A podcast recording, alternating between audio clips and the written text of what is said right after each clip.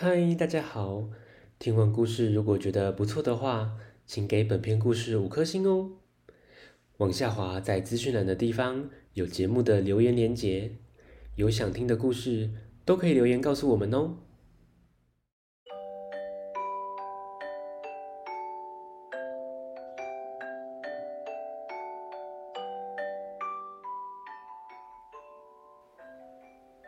来来来，听故事！欢迎收听大肚鱼说故事。大肚鱼要分享的故事是县太爷办案。县太爷要办什么案子呢？听故事喽！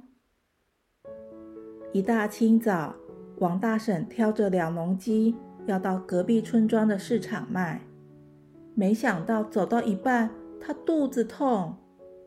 还好，路旁有间厕所，他就把两笼鸡放在厕所外，赶紧去蹲厕所。但是上完厕所出来，鸡竟然全部不见了。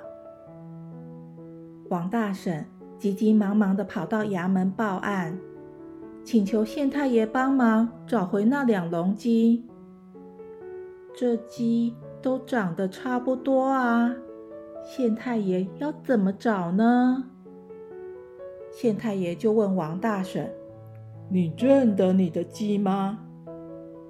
王大婶说：“当然啦，每只鸡我都有做记号，而且它们都会听我的口令。”县太爷想了一下，说：“嗯，那得好好的审问一下厕所的门了。”就命令官兵马上去把厕所的门搬过来。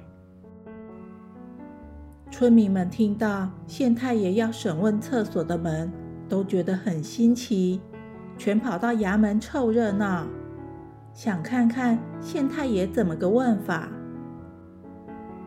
毕竟是厕所的门，真的很臭，大家都捏着鼻子，只有县太爷不以为意。还煞有其事地问：“厕所的门啊，你是唯一的证人。”王大婶说：“他放了两笼鸡在厕所门口，可是真的。”大家一听，觉得太荒谬了，全都哈哈大笑。县太爷很生气，这些人扰乱公堂，影响到他办案，要官兵们把全部的人抓起来。这下惨了，要看热闹，却变成了阶下囚。众人们纷纷求饶，请县太爷放过他们。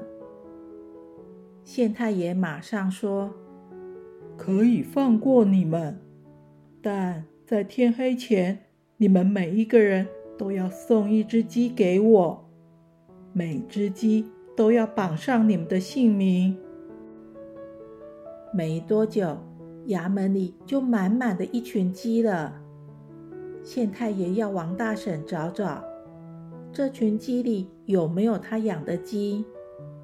王大婶用他惯用的口令呼叫：“咯咯咯咯咯，咯咯咯咯咯。”果然有几只鸡走向他。